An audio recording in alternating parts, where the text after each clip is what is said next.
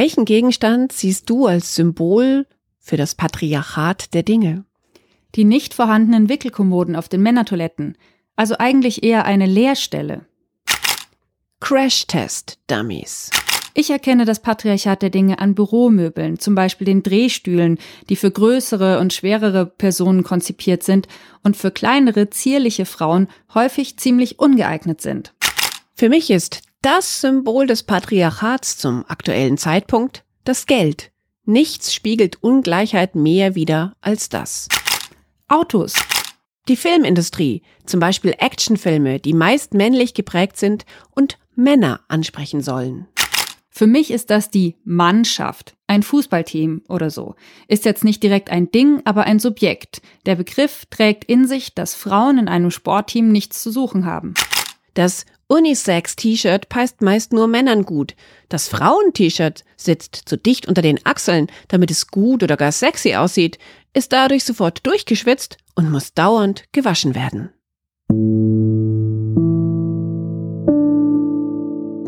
Über das Patriarchat der Dinge haben wir letztes Mal gesprochen. Die Episode mit Rebecca Entler hat euch recht aufgewirbelt. Wir haben viele Einsendungen gekriegt mit Beispielen aus dem Alltag, die für das Patriarchat der Dinge stehen. Zwei Bücher haben wir verlost unter all denjenigen, die mitgemacht haben. Danke für eure Nachrichten. Aber das Patriarchat manifestiert sich nicht nur über Dinge, sondern auch über die Art und Weise, wie wir Dinge, Handlungen, Aktionen, Verpflichtungen und so weiter bewerten. Patriarchale Strukturen oder sozusagen die patriarchale Matrix, in der wir uns alle bewegen. Und darüber wollen wir heute sprechen, und zwar am Beispiel Haushalt.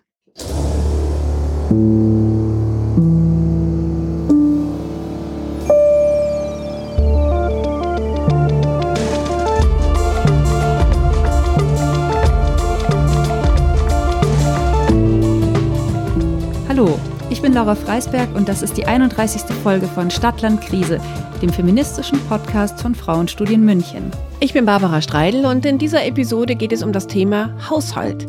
Und damit meine ich nicht, welche Oma-Tricks hast du bei Rotweinflecken in der weißen Tischdecke. Ich meine den Mental Load, den Haushalt mit sich bringt. Heute haben wir ganz viele Zitate dabei. Hier kommt gleich mal eins von Patricia Camerata. Die kennt ihr vielleicht online unter ihrem Namen Das Nuf. Sie ist Autorin und hat ein Buch über Mental Load geschrieben. Sie podcastet auch. Jetzt kommt das Zitat. Es gehört zum Frausein, für alles im Haushalt, in der Beziehung und bezogen auf die Kinder verantwortlich zu sein.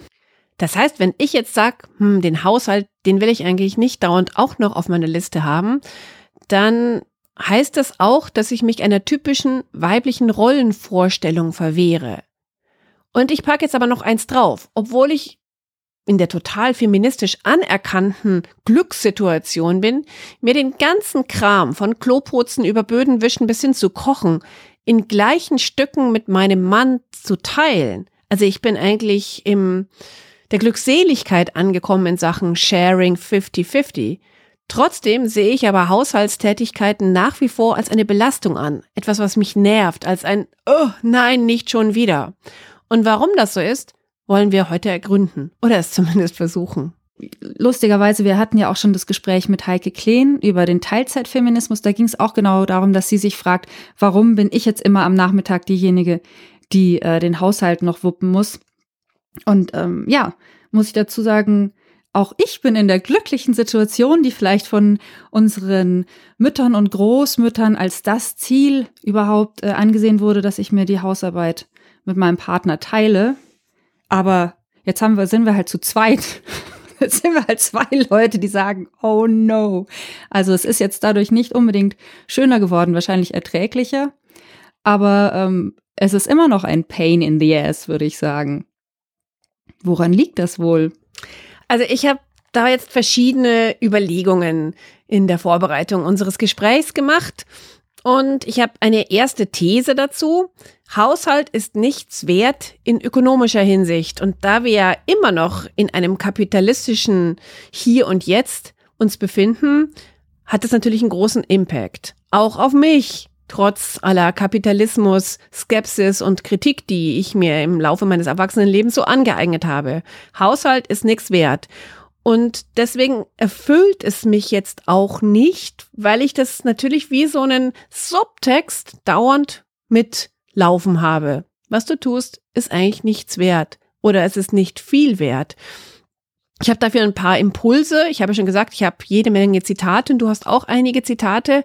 Hier kommt eins, das ist aus dem ABC des guten Lebens. Das haben neun Autorinnen, ich will jetzt nicht neun Namen aufzählen, darunter Ina Pretorius, Dorothee Markert und allerlei andere zusammengeschrieben. Das ist ein Lexikon. Wir hatten es auch in einer Veranstaltung von Frauenstudien schon besprochen kann man alles immer noch, obwohl das Buch schon ein paar Jahre her ist, dass es erschienen ist, immer noch total lesen und ist wichtig. So, jetzt kommt hier ein Zitat, das liest du kurz vor, Laura. Mhm, gerne, aus dem ABC des guten Lebens. Haushalte galten in der patriarchalen symbolischen Ordnung jahrhundertelang als private Königreiche kontrollberechtigter Väter, als quasi naturgesetzlich funktionierende, zwar notwendige, aber theoretisch belanglose Keimzellen des Staates. In ihnen hatten Sklavinnen und Sklaven, Ehefrauen, Kinder und Haustiere die materiellen, Materia von griechisch Mater, Mutter, Bedürfnisse zu befriedigen und so möglichst unsichtbar die Unabhängigkeit der Staatsbürger herzustellen und zu garantieren.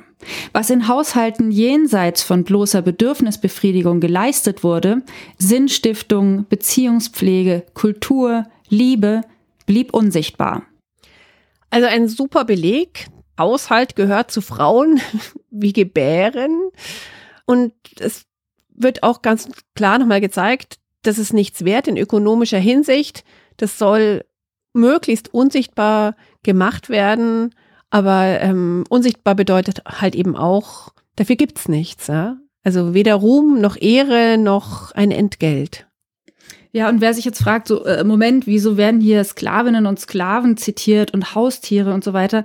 Das sind halt Vorstellungen, die stammen quasi aus der Antike, aus der griechischen Polis, die ja eigentlich auch unser, soll ich sagen, unser Politikverständnis bis heute prägt da werde ich auch später nochmal drauf kommen, mit Dorothee Markert und mit Hannah Arendt.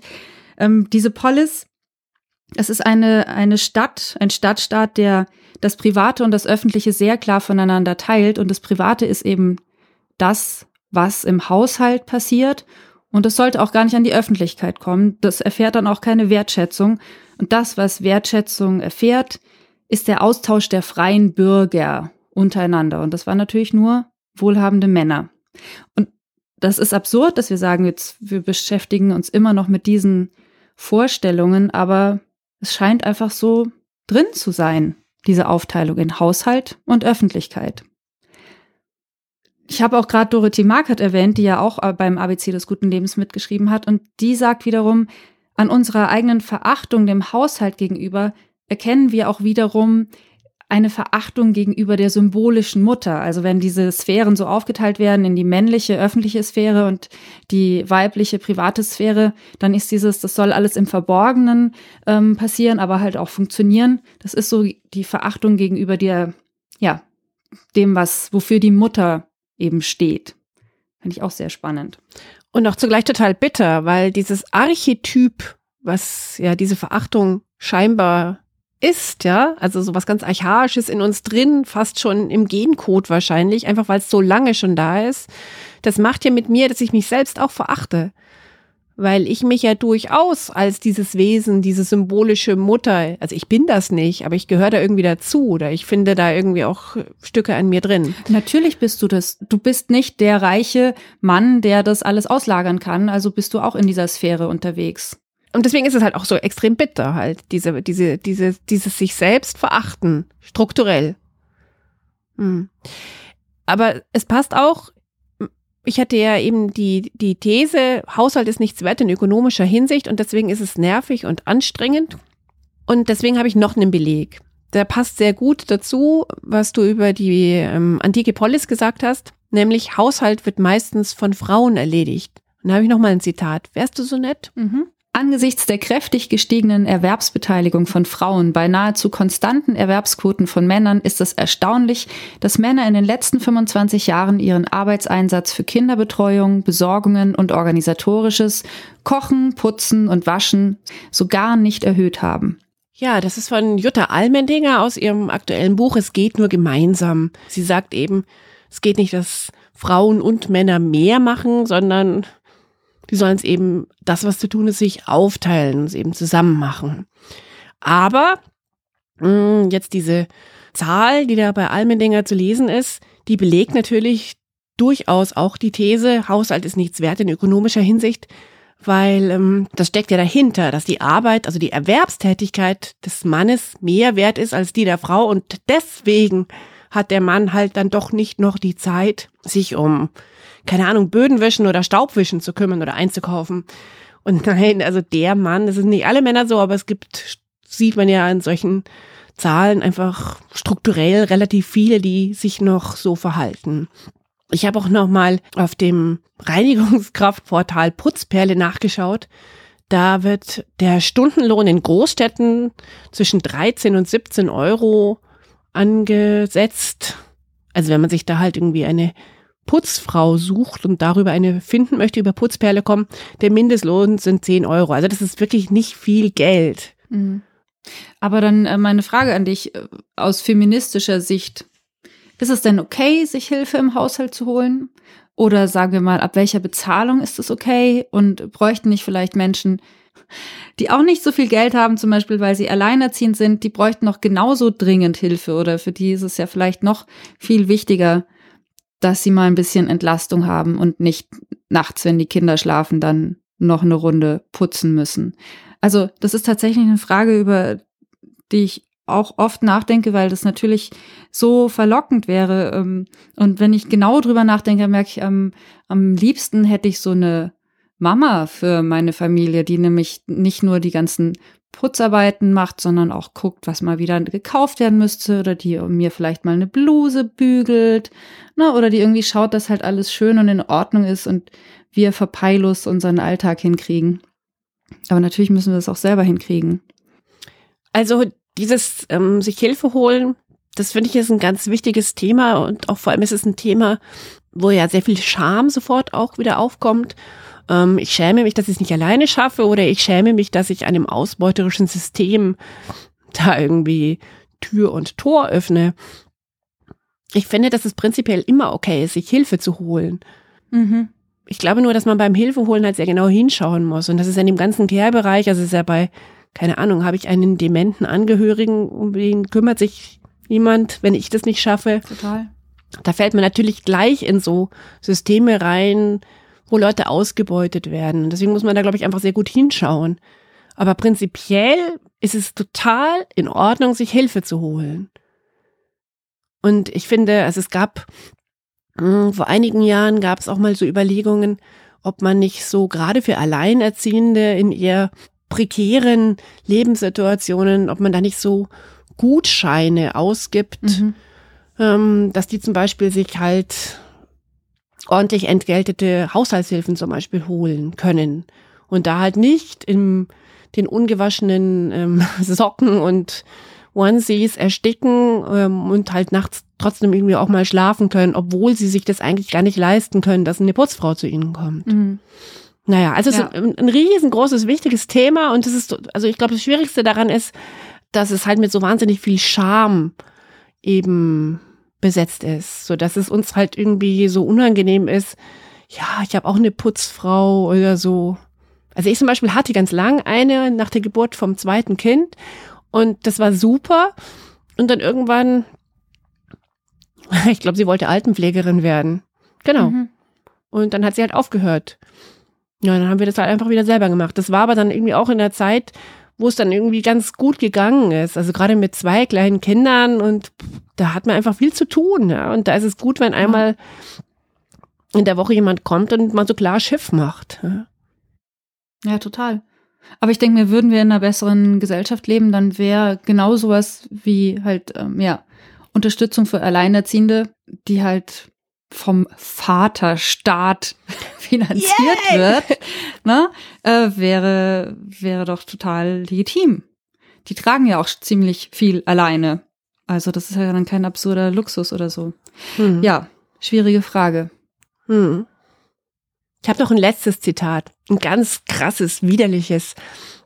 Das habe ich in dem sehr interessanten und sehr lesenswerten Buch von Franziska Schutzbach gefunden. Das Buch heißt Die Erschöpfung der Frauen ja, magst du es mal vorlesen? Zu Hause Hausputz, Brechreiz. Wenn ich eine Frau wäre, dann würde ich mit Wonne Selbstmord begehen. Ja, wer schreibt sowas in sein Tagebuch? Josef Goebbels hat's geschrieben. Sagt natürlich auch sehr viel über sein Frauenbild aus und über diese Zeit. Ja.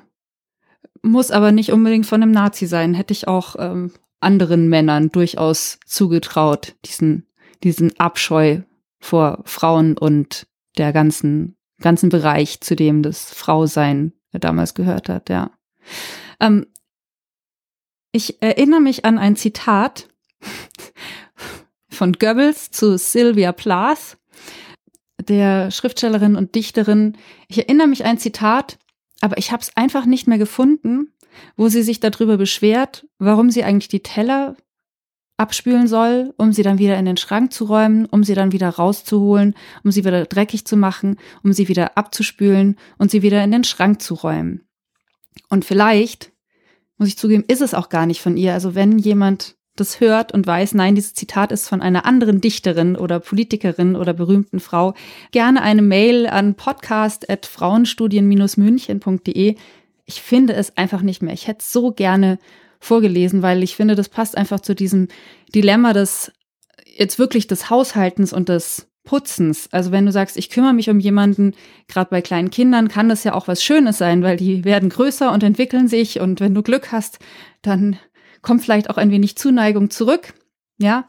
Aber diese, diese Tätigkeiten halt, was weiß ich, ich putze das Bad und drei Tage später ist es wieder dreckig, die finde ich, die haben schon was Frustrierendes. Und wir haben vorhin schon Hannah Arendt zitiert. Die teilt ja die menschlichen Tätigkeiten in drei Bereiche ein und ist da eben auch noch von diesem Denken aus der griechischen Polis so sehr geprägt. Also in das Arbeiten, in das Herstellen und in das Handeln.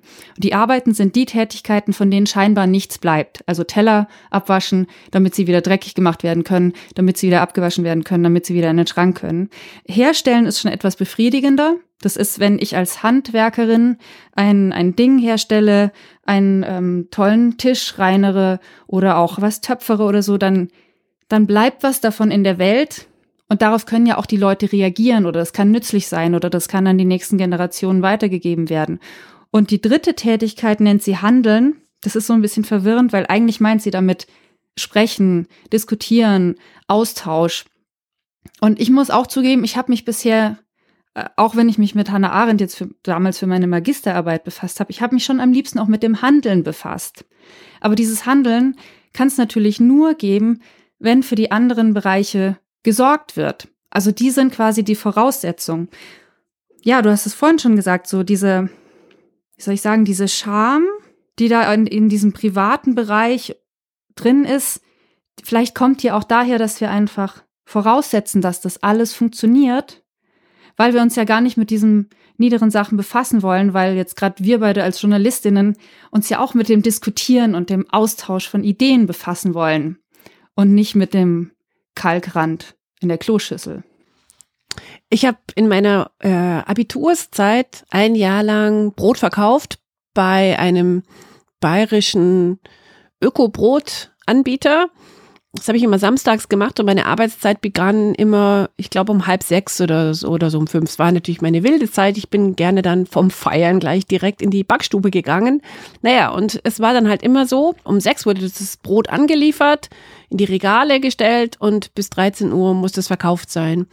Und das ist genau dieses, diese erste Stufe. Es hatte nie ein Ende. Ich wusste genau, ich versuche jetzt alles Brot hier zu verkaufen aber morgen kommt der Laster wieder mhm. und füllt es wieder auf. Also es ist schon was sehr Sisyphus-mäßiges. Tja, du bist halt in so einem endlosen Kreis aufgefangen. Und natürlich ist dieses eher lineare, wie das Handeln uns ja erscheint, also diese Königinnenklasse von Hannah Arendt, die ist halt nicht so zirkulär. Weil da ähm, handle ich ja und aus dem Handeln ja, wenn ich Glück habe, entwickelt sich was und es geht weiter.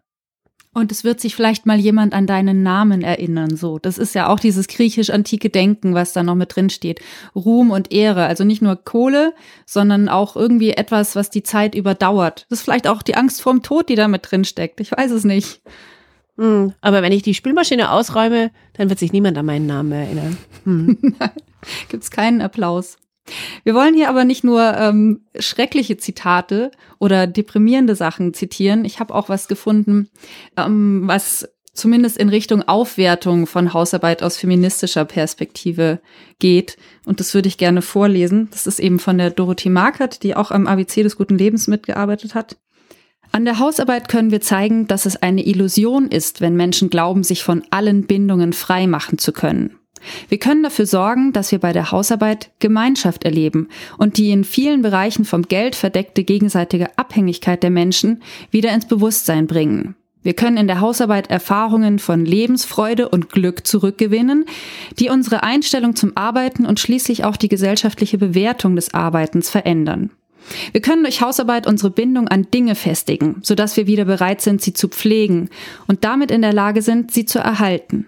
Wir können dadurch ökologische und ökonomische Veränderungen in Gang setzen, die letztlich sogar den Kapitalismus untergehen lassen könnten. Denn, so Hannah Arendt, die zitiert sie hier auch, nicht das Vernichten, sondern das Erhalten und Konservieren ruiniert die moderne Wirtschaft. Da ist Hannah Arendt erstaunlich modern. Da denke ich mir, das, ist, das sind genau die Punkte, wo man jetzt vielleicht als moderne ökologische Linke an Hannah Arendt anschließen kann, auch wenn man sich vielleicht an den anderen Bereichen sehr an ihr reibt.